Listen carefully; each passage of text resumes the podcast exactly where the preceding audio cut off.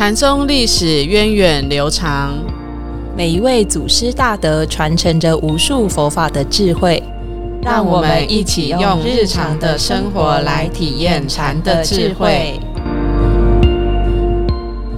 各位听众朋友，大家好，欢迎收听《禅不禅》，我是常正法师，我是演印法师。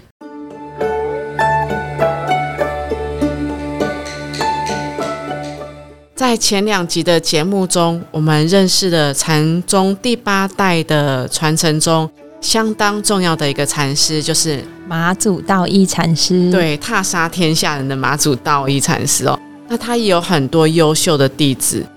而今天呢，我们要介绍的是另外一位跟马祖道一同时期，然后也是在禅宗史上非常举足轻重的石头西迁。嗯。石头西迁呢，就是我们之前介绍过清源行思他的弟子，然后他跟马祖道一都是六祖的法脉传承哦，在中国禅宗发展的历史中都有独特的重要性。其实师父在著作中曾经说到，石头西迁和湖南的南岳怀让门下的马祖道一并称为。江湖的二甘路门，对，其实走江湖也是跟他们有关，对不对？没错，嗯，因为马祖道一他的道场是在哪里？马祖道一的道场在江西，江西。然后清源行师那时候是在清源行湖南，湖南，所以。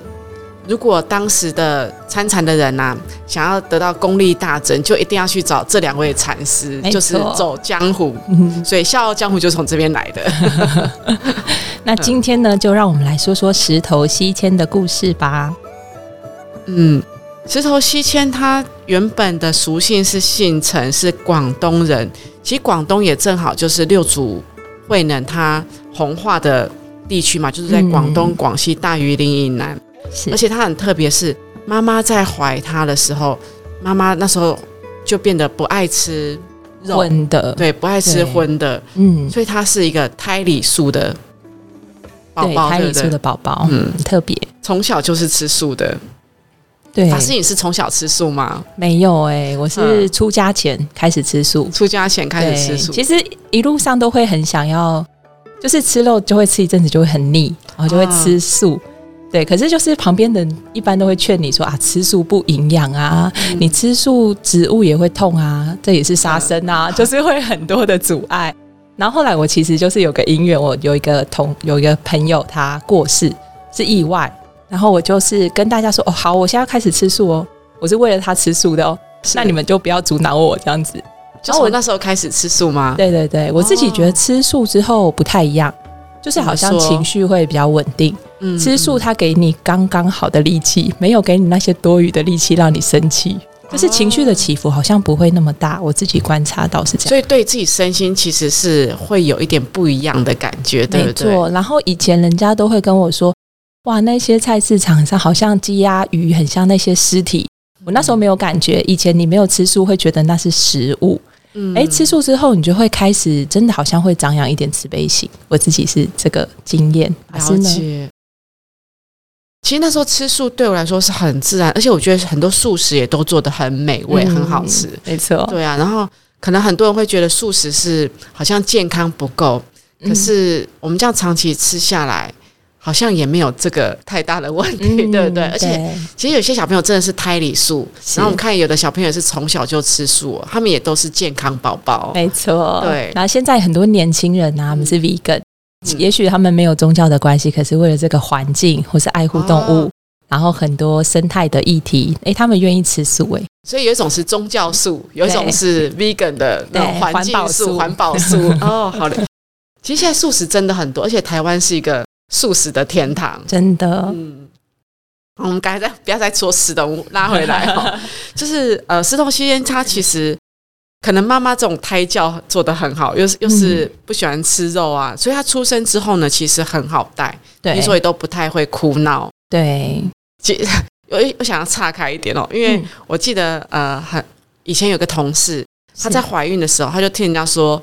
哎，怀孕时期诵经啊，对小朋友很好。是，所以她那时候她就真的为了小朋友怀孕的时候，她就每天诵地藏经，就那小朋友生出来之后，真的很好带，而且很庄严嗯，我也是有一个例子，就是我的高中数学老师，啊。他们夫妻求子都一直求不到，然后他到很高龄才怀孕，就很宝贝。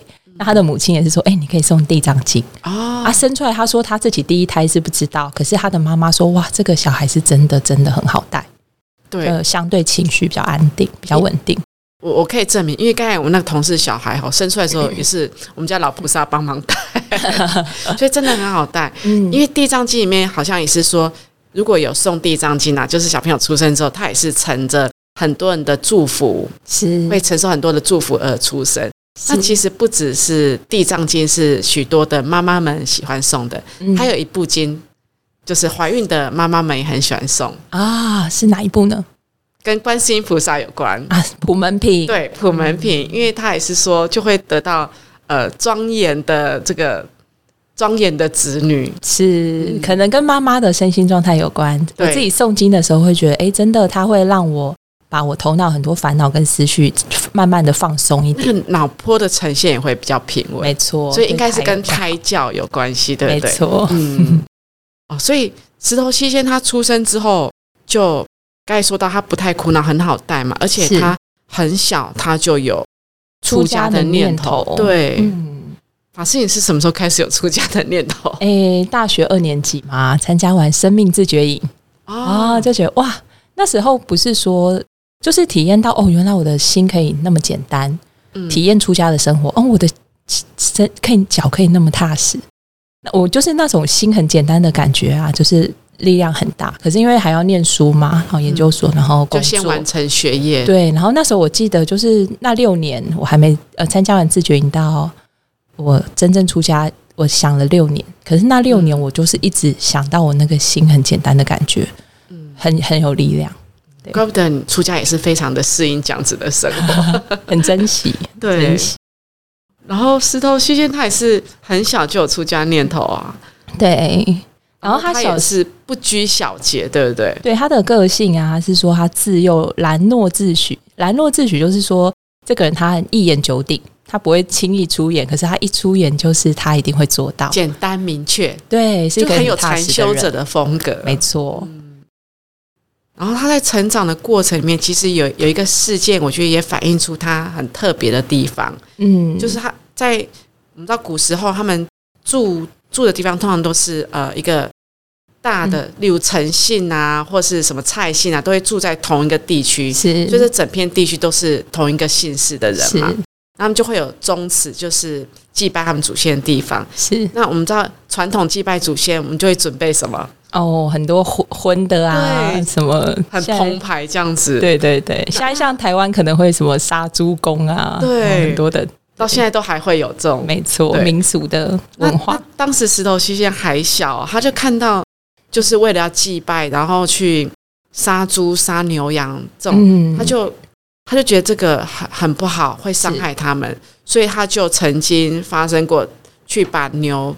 就是把他带走，对。然后当时他呢，他那些邻里们都非常不谅解他，可是他就是蛮坚持要这样做的。没错，而且那些长乡民就会告到他们的长老去啊，然后跟他理论，哎、可是辩不过他、哎，不能禁止他、哎、嗯。可见他不是不只是他之前的个性，说他有那种侠义之风，一言九鼎，可能他还有真正的智慧，他可以去跟那些乡民互动跟沟通，所以以至于乡老们都没有办法禁止他这个行为。嗯其实想到说，我们像我们在道场里面就当然就不会杀猪杀羊，对不对？就不会有杀生这些行为。可是，那我我们要祭祀的时候，如果我们不想要杀生，那我们可以祭祭拜什么东西？嗯，其实我们可以供水果啊，还有饭菜啊，对，甚至师傅也说我们也不用点香，啊对，啊，如果真的要点，我们就是点一个品质比较好、烟比较少的，做一个象征，也是环保，对，不也是。环保的关系。其实现现在这种观念蛮多，道场寺院也都有这种观念没。错，呃，重点是我们去祭拜的时候是我们的心意。没错，那其实我我记得那时候我们山上水陆法会最后一天都是鱼鱼前宴口，都有对占卜。对。然后有一次我就看到，哇，我们的占卜也有山珍海味。对，你知道山珍海味是什么吗？呃，山珍是不是用那个姜？对，就是用代替那个姜来代替真山珍。然后海味就是用海盐，海盐 做一个象征。对，其实我们也是很素食的这个祭祀也是很澎湃哈，各种的水果啊，然后也有山珍海味，嗯然后跟大家分享就是。嗯，刚才说到那个台湾不是很多杀猪工的那个，对现在还有这种民俗嘛？嗯那其实，在佛经里面，其实呃，在佛教里面其实是没有这种文化的。哦那其实以前古代就有这个故事哦，就是在《杂阿含经》里面就有讲。嗯哦，那个婆罗门他以前就是在印度，不是有不同的呃等级嘛？然后像婆罗门，他就是会有一个杀生的祭祀大会。对，那佛陀就有说，杀生虽然他也是拿来做供养，可是他的牲口依照的恶业还是会有果报。哦，对他这个行为。那后来婆罗门他就领悟到，哦，原来他杀生来祭天是没有功德的，所以要转换成什么方法呢？什么方法？供养父母啊，然后你的家庭，甚至是修行人，真正的是要来灭除我们这个三毒的贪嗔痴，这个功德而且。真正要供养的是自己的父母，对从自己的父母开始孝顺，然后再进一步慢慢的扩展开来没。，错，对。那民间还有一种就是会还愿的说法，嗯现在其实还有吼，我去求什么，现在都还有啊。对，那我就是啊，我求的得到了，我就去呃用一些这些物质上来去做还愿的动作。其实那个在佛教来说，它是有一种报酬的性质，那跟它跟佛教的观念其实是背道而驰。好像变成有一种对价的关系。没，错，其实心里还是有所求。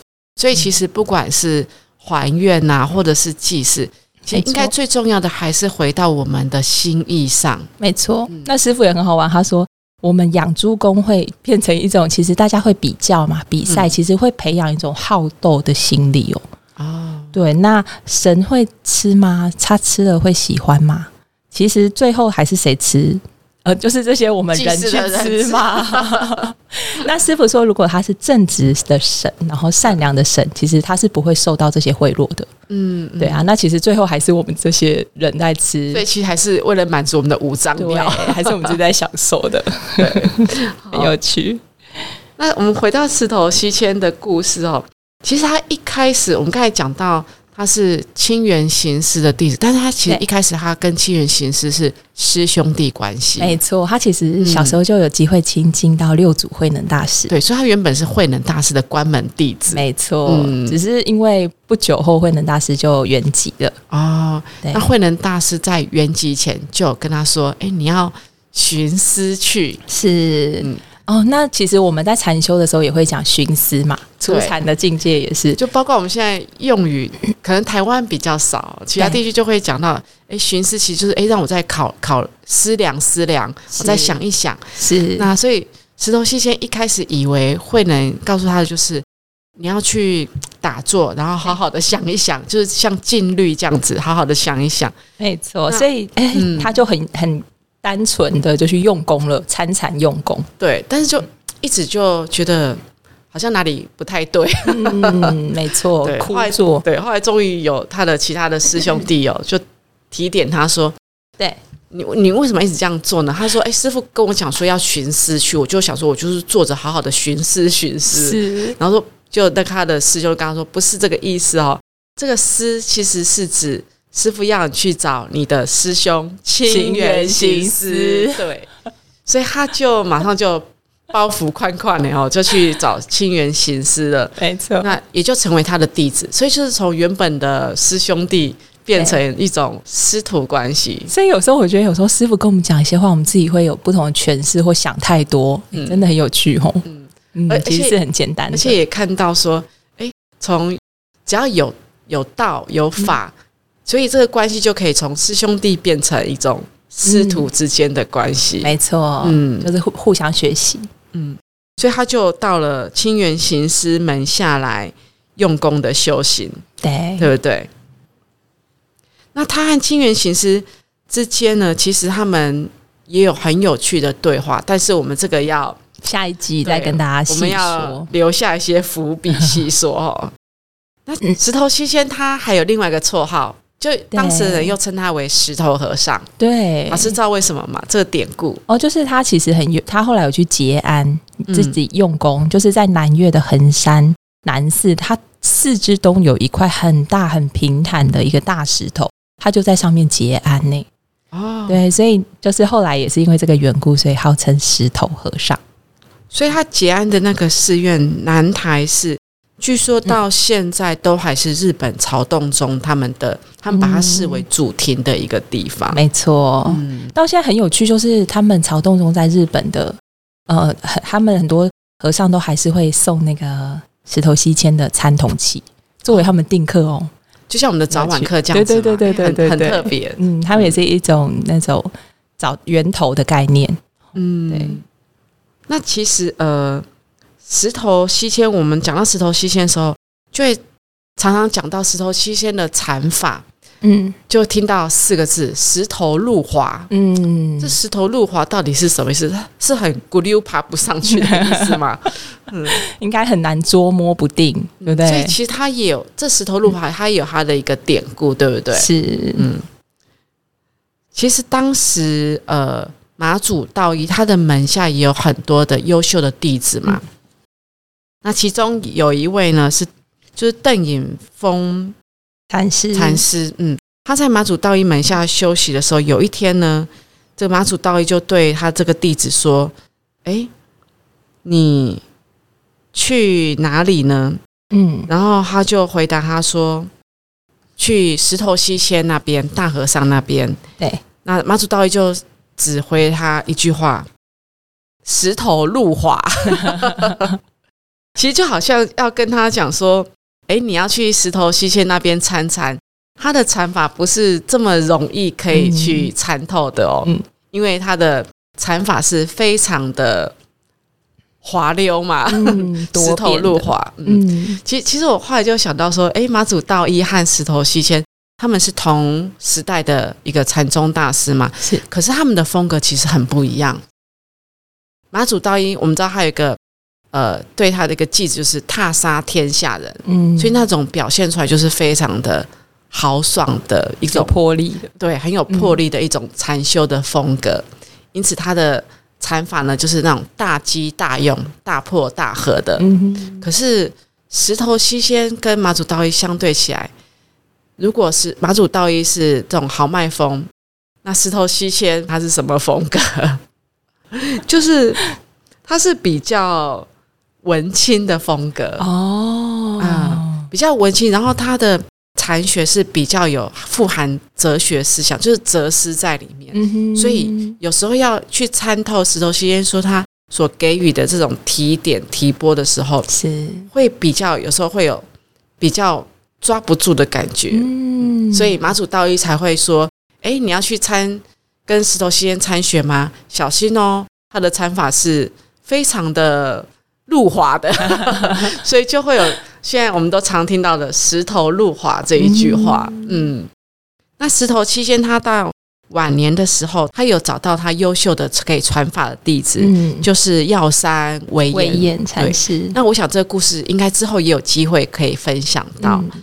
而且他石头西仙圆寂之后，他其实是以全身的舍利供奉在楚宁寺当中，就是建塔，让后人可以去追思。嗯哼，另外，他也留下了两部禅宗非常非常重要的经典，作品对《草庵歌》还有《参同契》，对，就是刚才法师有提到的《草庵歌》和《参同契》嘛。那《参同契》这一篇很特别，嗯。嗯，对，它其实就是那个时代背景，它其实是参照东汉时代有一个叫《周易参同契》。哦。对，因为那时候其实呃，大家比较多的是像道家那种炼丹术啊，然后道家的一些哲学思想，想要长生不老啊，羽化成仙。那时候佛教是印度来的嘛，他想要跟汉传的文化要结合的时候，他就要一开始大家还不够理解佛佛教的文化，所以就要跟在地的一些思想去做结合。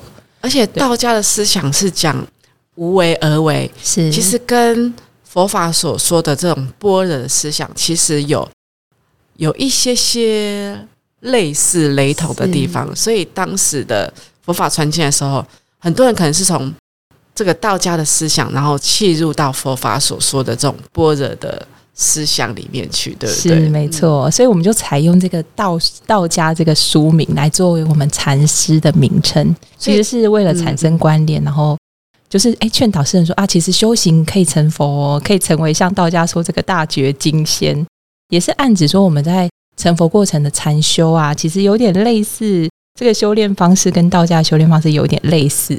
嗯，老师，你刚才讲到参同契其实是道家，它原本就有同样的书名，对不对？嗯，是的。那其实参同契里面的内容呢，它用了很多明与暗啊，还有回护不回护这样子的一个意涵在内。它也是用这个易经里面这个爻爻卦摇象来说明修行的方法。对，其实曹洞中后来很多作品都会有这种相对的观念，都是源自于这边。嗯，然后从相对中去找到它其实是不一不二的这种很很平等的观念。就像参同器里面讲到明暗的时候呢，其实这个明就是指清净的自信，暗就是很明显就是指我们比较烦恼的染污的这个部分。哈，其实回护不回护，就是他们彼此之间呢。其实是互相为因缘，互相影响的。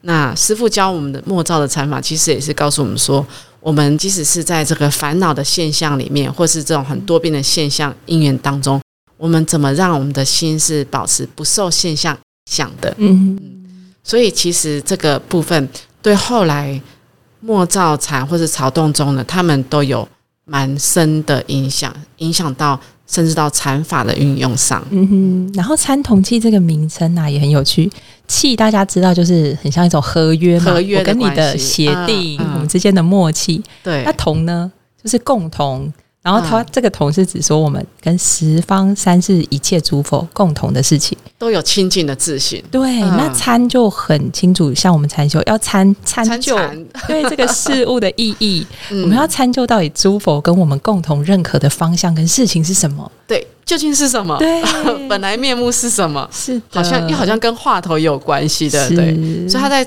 它在整个呃禅宗上是蛮重要，而且很受重视的一部经典。嗯嗯，很受重视的语录哦。那还有另外一个是另外一个草安草安歌。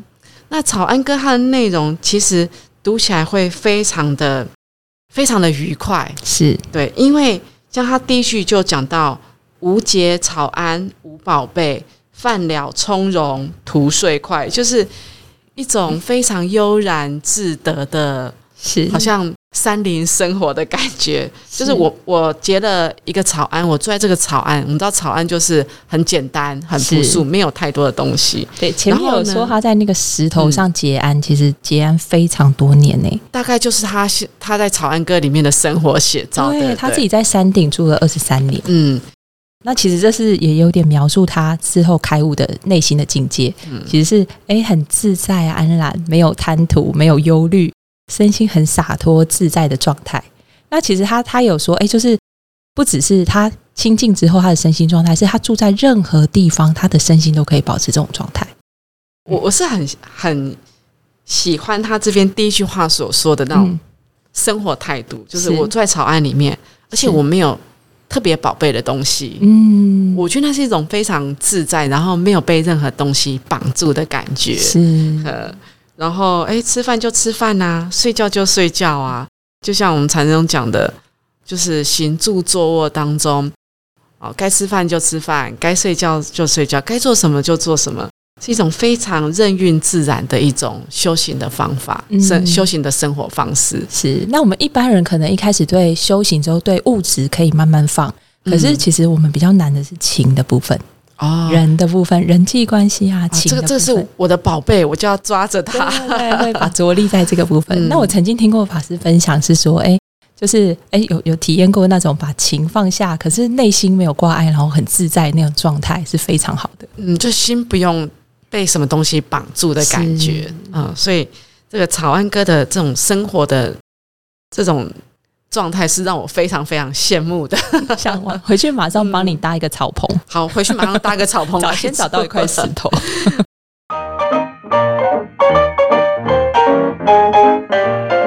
好，那我们石头西迁的故事呢？我们今天就先简单的介绍到这边。